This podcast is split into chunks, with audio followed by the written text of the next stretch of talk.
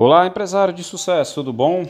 Aqui é Gilson Castro, empresário contábil, proprietário da empresa Gestão Contábil.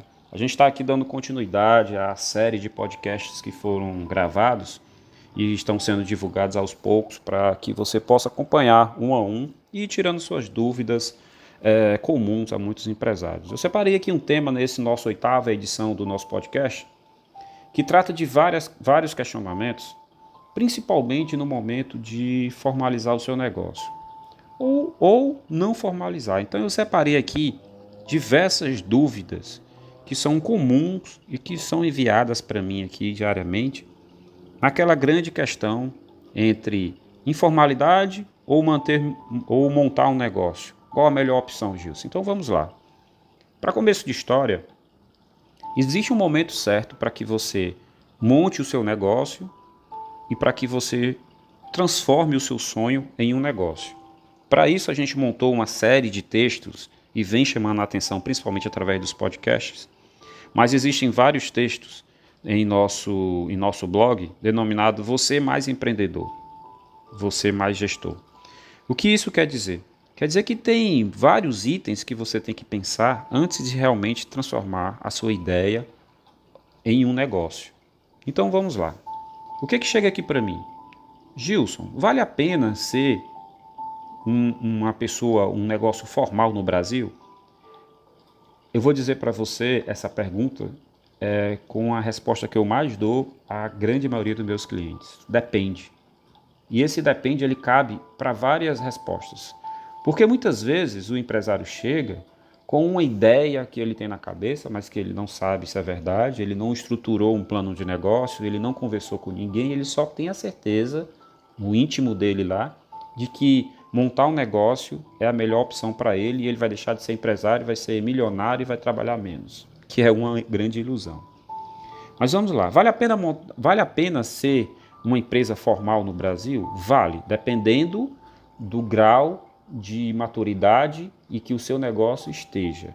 Eu posso começar um negócio na, na informalidade e depois transformar ele em um negócio formal? Pode, é muito comum acontecer isso. Mas, em seguida vem outra pergunta: qual o custo da formalidade? E aí ele quer saber quanto vai custar para montar um negócio. Gente, hoje a gente tem algumas taxas que são cobradas pelos órgãos para criar uma, um CNPJ. Tá? Isso, as empresas são registradas na junta comercial, em cartório, dependendo do, do tipo de empresa, e existe uma taxa inicial, uma taxa relativamente é, em conta que o empresário pode pagar. Mas a questão toda não é essa. A questão toda é que o empresário ele tem medo do pagamento de funcionário, do pagamento de contador, do pagamento de impostos, se o negócio dele vai faturar, se vale a pena contratar se ele vai tomar conta de tudo e ele sempre acha que vai ter condições de fazer tudo. Então, muito cuidado com isso. Existe um custo inicial, sim, para montar um negócio. E esse custo ele vai variar de estado para estado, de município para município. E as exigências para formalizar o seu negócio também, tá? Dependendo da complexidade do negócio, se a sua empresa é da área de saúde, se você vai montar uma lanchonete, se você vai, vai montar uma empresa de serviço, cada negócio é um negócio e é único. Vem outra pergunta: ser MEI vale a pena? É um bom negócio? Gente, eu particularmente, tá? Antes de aconselhar se o seu negócio vai começar sendo um microempreendedor individual, um MEI, se a sua empresa vai ser uma empresa do Simples Nacional ou se vai ter um outro formato, eu gosto muito de conversar com o empresário. Porque de repente ele imagina que o negócio dele é pequeno e já não é tão pequeno, já não, já não precisa nascer pequeno como um MEI. E outras vezes ele acha que o negócio dele já é grande e na verdade ele tem primeiro que passar pelo MEI para depois se adequar ou ser uma empresa de um porte maior. Então vale a pena ser MEI? Vale. Para alguns negócios vale muito a pena. Vale a pena esse negócio sair da informalidade para ser um MEI? Provavelmente, provavelmente. Mas esse meu, esse meu negócio, eu preciso ter pelo menos 3, 4 pessoas. Aí já não adianta ser MEI, porque o MEI você só pode ter no máximo um funcionário. Então é isso que eu estou dizendo para você. Antes de fazer qualquer negócio, sente com seu contador e converse sobre os planos do seu negócio, do seu futuro negócio. Profissional liberal é melhor do que atuar como empresário? é muito comum eu ter esse tipo de pergunta no segmento da área médica, né? no segmento na área de saúde. Gente, se a gente fizer um simples cálculo, tá?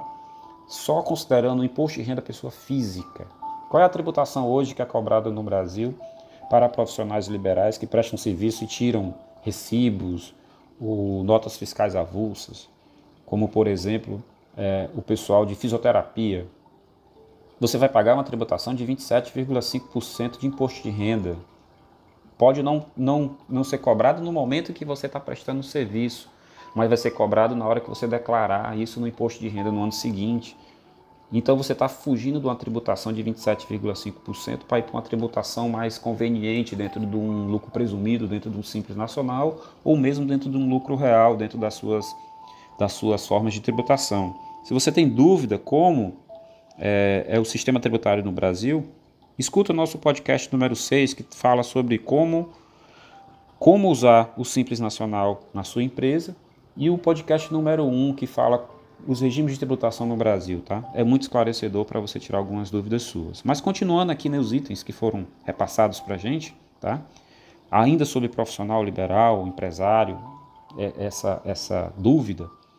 Existem profissionais liberais, como médico, contador, advogado e outros, que sim, é vantagem você ter uma empresa ao invés de trabalhar como microempreendedor individual ou mesmo como autônomo, tá? Existem suas vantagens. O que, que vai depender? Do teu faturamento, se você tem uma equipe de trabalho, se você trabalha sozinho e vários outros itens. Novamente, vale aqui uma conversa com o seu contador. Como comprovar renda sendo uma pessoa informal? Eu trabalho na informalidade, Gilson, e aí eu quero financiar um carro por exemplo, e não temos nenhuma comprovação de renda. Então vamos lá, vamos usar a tributação a nosso favor. Tá? Para quem é MEI, existe a declaração anual do MEI, né? onde me diz, onde eu vou dizer para o governo e declarar quanto eu faturei mês a mês.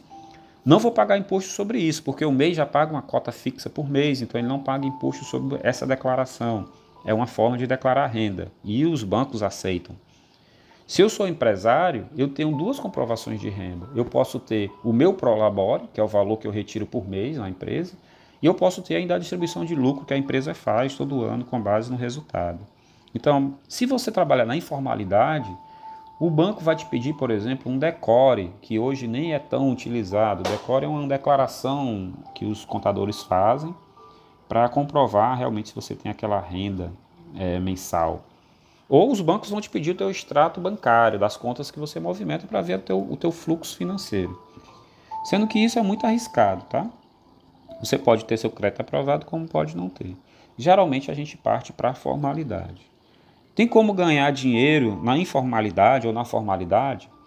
Na informalidade, eu te te, não te aconselho a tentar ganhar dinheiro com isso, porque em algum momento, e hoje o fisco como um todo, Receita Federal, Cefaz e outros órgãos, estão com sistemas integrados de, de, de cruzamento de dados. Então fica muito difícil para você trabalhar na informalidade e não ser molestado por esses órgãos. Porém, tem como ganhar dinheiro na formalidade? Tem. Acabei de falar aqui do caso do médico que vai prestar serviço como autônomo e se ele tivesse uma empresa, tá? O ganho é muito, muito bom se você tem empresa, porque hoje existe a possibilidade de não tributar o lucro distribuído pelas empresas. Então, é uma forma muito interessante de pagar menos imposto, né? Mas aí é seguido de uma pergunta de ouro, que eu chamo que é a pergunta de um milhão de dólares, que todo mundo faz.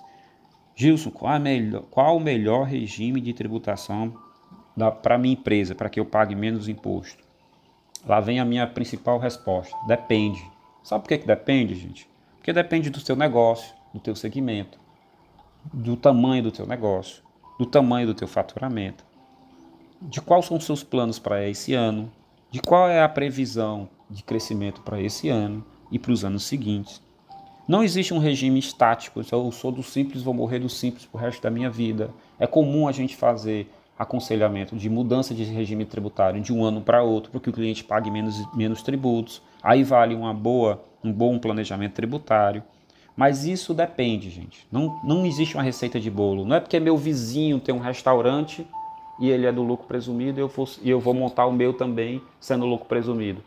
Ele tem um histórico e um acompanhamento de um profissional de contabilidade que vai aconselhar se o dele é melhor ser presumido. O seu é outra realidade.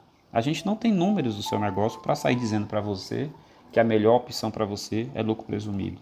Existem, sim, análise de empresas do mesmo segmento que pode nos dar uma certeza ou uma brevidade de certeza sobre o teu regime de tributação, que não vai se repetir necessariamente para os anos seguintes. Então essa pergunta de ouro aí, ela vai depender muito das tuas respostas.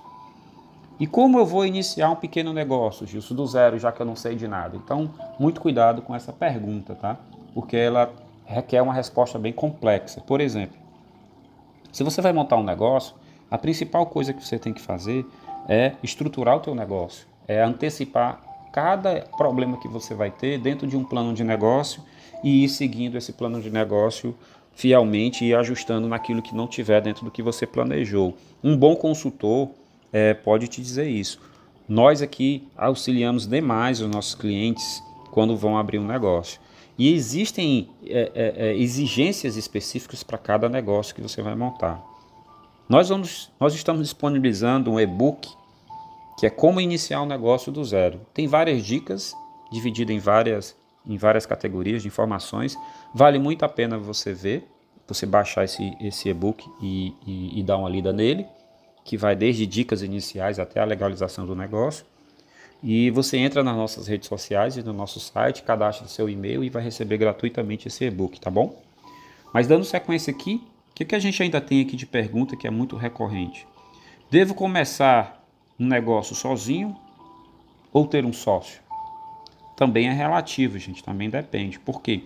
Às vezes o seu negócio é muito bom, você acabou de criar um bom negócio sozinho, um nicho, você descobriu um nicho de mercado e vale a pena você é, é, tratar isso sozinho, se você tiver um certo capital. Porém, se esse negócio ele é muito bom, mas vai requerer a ajuda de outras pessoas, vale a pena pensar se essa outra pessoa não seria um sócio que pensa comumente a você, que está com que comprou a tua ideia, que está dentro do negócio e que vai agregar é, alguma coisa a esse negócio, que vai te ajudar, que vai botar o negócio para frente, que vai cuidar de parte dos afazeres da empresa, que não são poucos, né?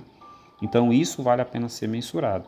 Vale a pena ter sócio? Vale, mas cuidado. Sociedade é um casamento e às vezes é mais difícil desmontar uma sociedade do que uma separação.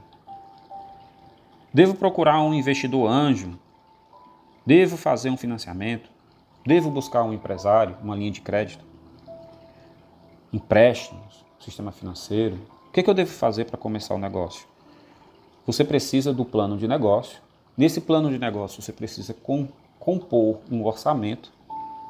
Esse orçamento ele tem que estar entre não só a parte de estrutura física do seu negócio, como um prazo de carência para o seu negócio é, continuar existindo. Não é simplesmente vou montar meu negócio, vou abrir hoje, a partir de hoje eu começo a faturar e esse faturamento vai vai, ser, vai, ser, vai suportar todas as despesas que eu tenho. Não. Você tem que entender uma coisa: formar uma clientela, conseguir números de venda que coloque o teu negócio no ponto de equilíbrio. E o que é o ponto de equilíbrio? É quando o meu faturamento, pelo menos, empata com as minhas despesas. Chegando nesse ponto de equilíbrio, é muito, é muito difícil chegar nele, dependendo do negócio que você esteja montando depende do preço do teu produto, depende do segmento de mercado, depende do teu cliente-alvo, depende de várias coisas. Então, devo buscar um investidor? Possivelmente, se você não tem um capital próprio. Devo fazer um financiamento? Depende das taxas de juros. Devo buscar um empréstimo? Depende de quem você está indo pegar esse empréstimo. Vale a pena eu ter uma linha de crédito junto a um banco tipo BNB? Se ele aceitar o teu negócio, se ele aceitar tuas garantias, se ele comprar a tua ideia dentro dos requisitos dele, provavelmente sim, porque alguns bancos têm linhas de crédito específicas para novos negócios. Então, vale a pena você dar uma olhada nessas opções. Dá uma olhada e uma boa estudada. Não estou dizendo para você sair fazendo financiamento sem pensar, tá certo? Devo começar, Gilson, com a minha loja física ou eu posso começar com a loja virtual? Novamente vai depender de qual segmento que você está atuando.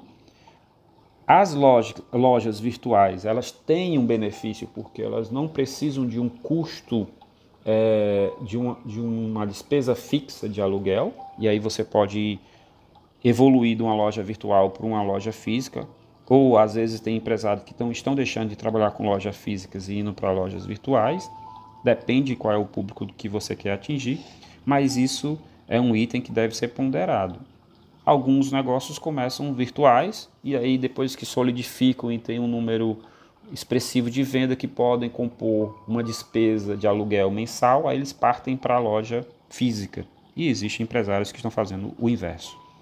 Preciso de uma consultor, de uma consultoria ou fazer tudo sozinho no início? Olha, com certeza uma consultoria, um estudo de mercado, alguém que já conheça com, com segurança aquele segmento que você quer abordar é importante. Eu não te aconselho fazer tudo sozinho, porque tem em todas as conversas que eu paro para ter com os empresários e levanto algumas questões, para a grande maioria eles não sabem, ou eles ficam com aquele, aquele rosto de interrogação, não tinha pensado nisso, não sei como vou fazer, não, não isso não estava nos meus planos, mas são itens importantes. Então, gente, cuidado, tá? É por isso que é bom ter um plano de negócio, mas ter alguém que possa lhe ajudar é fundamental. E tire da cabeça que consultoria é algo caro. Caro é você pegar todas as suas economias e o seu sonho, colocar em ação e dois, três meses depois você ter que voltar atrás porque foi tudo embora, tanto o seu sonho como a sua motivação, como o seu dinheiro. Então, se for para começar, começa da forma certa, tá bom? E consultoria não é algo caro aqui no Brasil.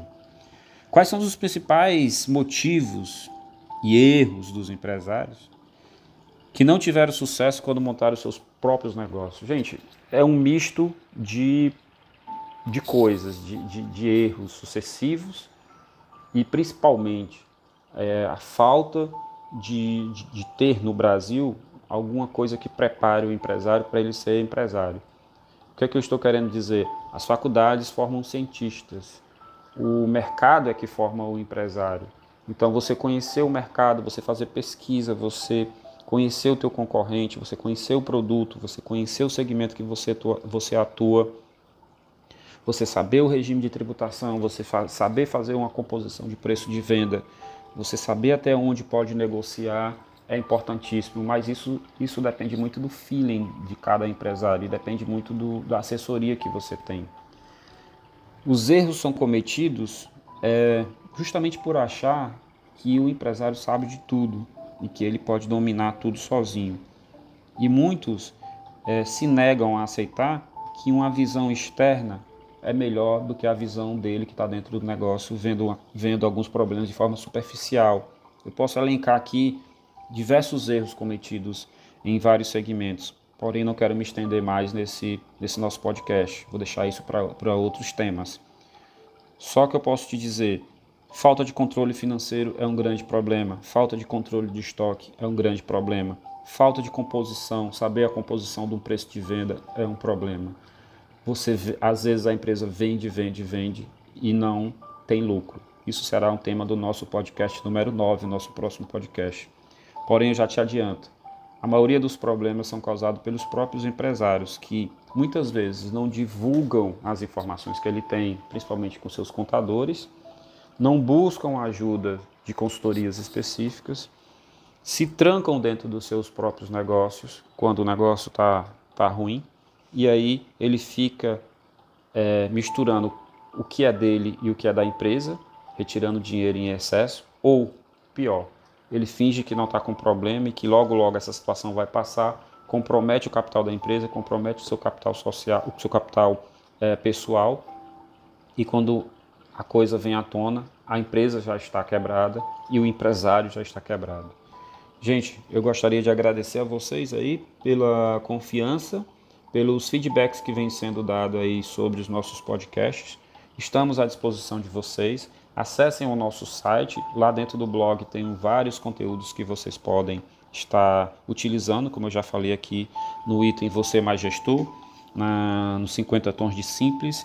Entre em contato com a gente para adquirir de forma gratuita o nosso e-book, só através de e-mail, para que você tenha um sucesso de recebimento.